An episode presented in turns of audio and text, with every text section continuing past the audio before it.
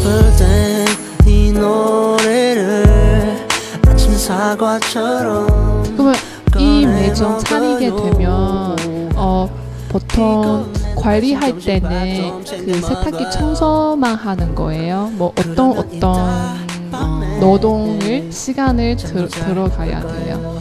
그거는 세탁기, 건조기, 청소를 다 해야 되거든요. 특히 건조기 같은 경우는 네. 어, 저 밑에 상판이고 뭐 저거 다 뜯어 뜯으면은 건조기 같은 경우는 워낙 생활 먼지들이 너무 많은데 아, 이게 다 그거를 먼지. 빨아들이기 때문에 그 네. 먼지를 제거를 해야 되고 필터도 음. 어 우리가 뭐 제가 소비자들한테 보이지 않 아, 보여주지 않았는데 먼지가 굉장히 많아요 네. 필터에 네. 그래서 그런 먼지들 제거도 철저하게 해줘야 되거든요. 아, 네. 그래서 그런 거 해주고 기계가 이게 아무래도 이제 뭐 코인을 넣더, 넣거나 네. 뭐 여러 사람이 24시간 공개돼서 쓰는 거기 때문에 네. 어, 이렇게 불량 동전도 많아요. 음. 그러면 이제 잔고장 같은 것도 많거든요. 네. 그럴 경우 어, 응급 처치 비슷하게 이제 아. 그런 것도 해야 되고 기계가 살짝 좀 이상하다 싶으면 음. 그것도 좀 봐줘야 되고 그런 것들은 있어요. 네. 네, 물론 AS 부르면 다 오기는 하는데 네네네. 예, 그래도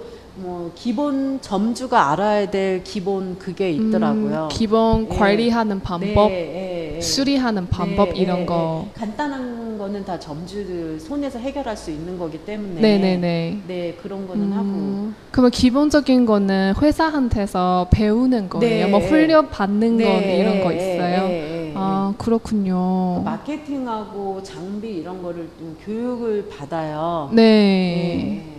음, 그리고 저희 여기 같은 경우는 이제 뭐 그것도 이제 각 매장 점주의 마음이기도 하지만 저희 여기 워시앤조이에서 하는 그 클린업이 있어요. 그래가지고 네. 세탁기하고 건조기를 다 분해를 해가지고 네. 샥 청소를 해주시는 그 시스템이 있거든요. 아. 근데 그거는 이제 저희가 함부로 세탁기를 뜯고 할 수는 없 잖아요. 저희가 기술자가 아니기 때문에. 네네네네네. 그런데 이제 어느 정도 시간이 지나면 그런 거를 해서 깨끗하게 관리를 계속 이어가는 거죠. 음, 예, 네. 哎我刚才问老板啊，在韩国如果是开一家这样的二十四小时的无人洗衣店，那么店主他一般是需要付出什么样的一个劳动呢？是不是只要这个清理机器啊，每天清理一下机器就可以了呢？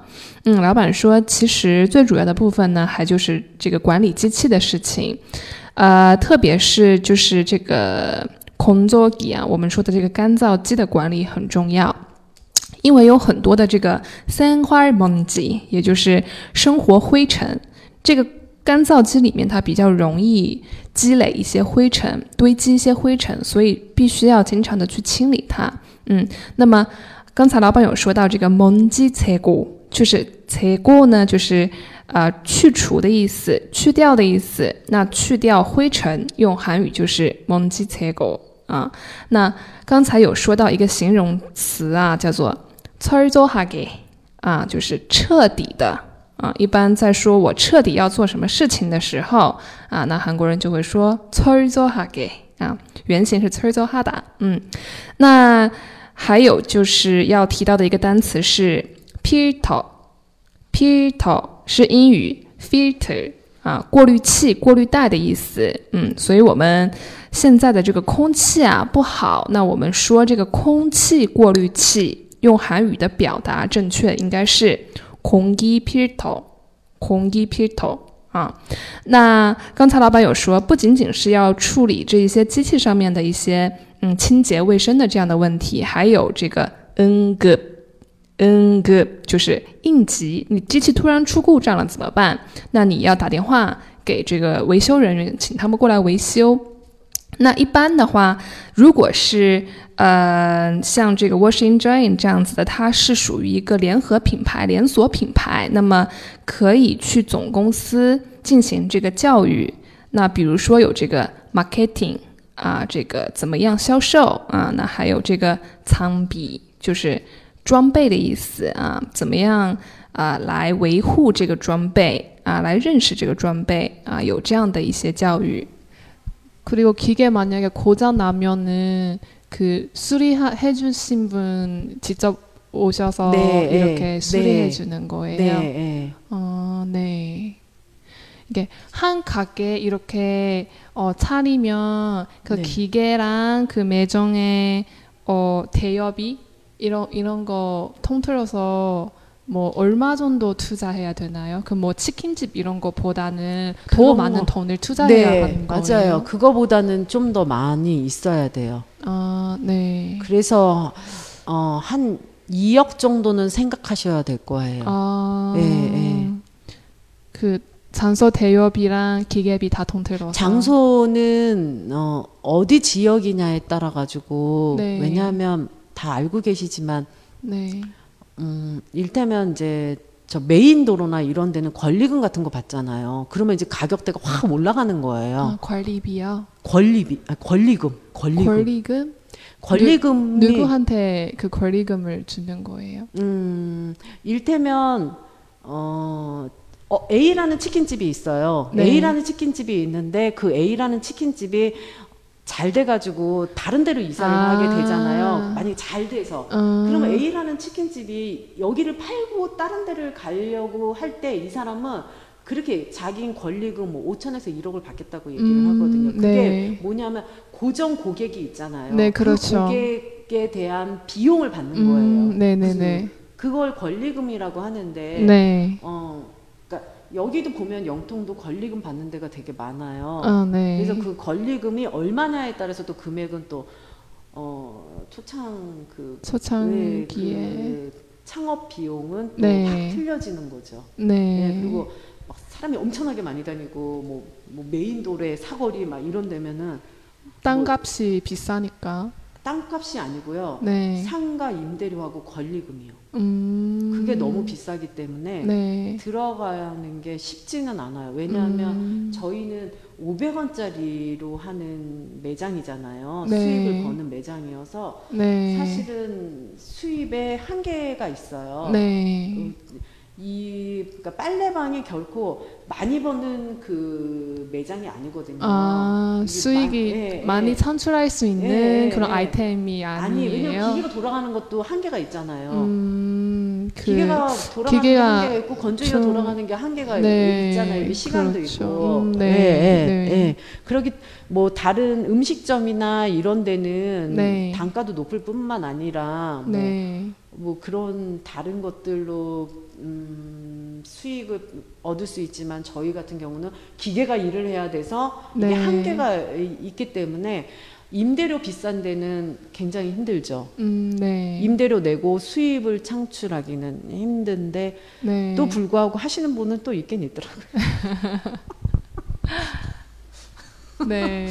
어, 그래서 그런 만약에 하신다면 그런 것도 많이 생각을 하셔야 돼요. 음, 그리고 네. 권리금 같은 경우는 여기 하다못해 여기도 막 달라고 그러니까요. 네. 경희대 여기 주변도. 네. 그래서 이런 가게 차리려면 기계를 싸는 비용랑 권리금이랑 그 여기 매점 대여비, 네 임대료. 임대료, 예, 예, 예. 임대료 예, 제일 예. 큰 네. 지출이에요. 아 그것도 그렇고 이제 사소하게 그런 것도 많이 들어요. 그 일테면 어 보안 우리는 이제 경비 구역 해가지고 캡스로 하는데 네. 캡스 비용도 다달이 들고 어. 고정 비용도 이런 것도 다 얘기하는 거예요. 아, 그냥 창업에 대한 이야기. 그러니까 고, 그러니까 이런 것도 세- 그러니까는 뭐라 그러지 음, 회사에서는 보면은 장비 얘기밖에 안 해요. 네.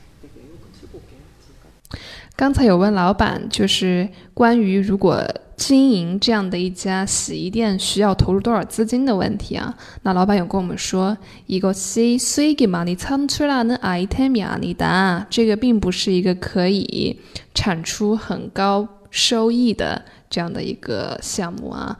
那如果是要开这样的一家店的话呢大概需要准备两亿韩币的资金嗯那折成人民币呢大概是一百二十万人民币。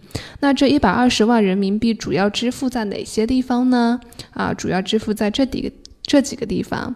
第一个是 tiger pio tiger 啊机器的一个费用。然后呢 corlegan 금就是权利金的意思啊，也就是额外租金。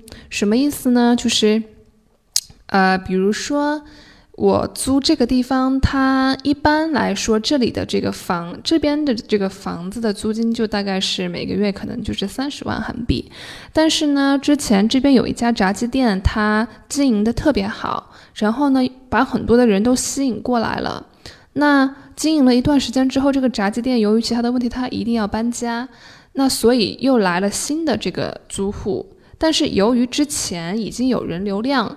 有更多的人流量来到这边，所以下一个的住下一个住户他需要支付这个 q u a l i g 他需要支付这个额外的租金啊。这个老板跟我说到有这样一条，嗯，那还有呢，这个 in daily 啊，在很多地方都能够看见是租赁费、租金的意思 in daily。那刚才老板跟我们说三家 in daily 就是商家租金。啊，专门指的这个商用的店铺啊，三家 in d a l i 商家的租金，嗯，所以由于这一些呃机器费，然后这个店铺的租赁费已经是一笔比较大的支出了，再加上这个洗衣机的话，因为它就那么几台嘛，机器就那么几台，然后呃。同时可以运营的这个机器的这个台数也是比较有限制的，所以呢，한개가많다啊，한개가많다这边所说的한개就是局限、限制的意思，是一个比较呃有局限的这样的一个项目。嗯，那除此之外呢，还有需要支付这个从滴滴、卡斯比啊， 这个电费啊、gas 费啊这样子等等的费用。嗯。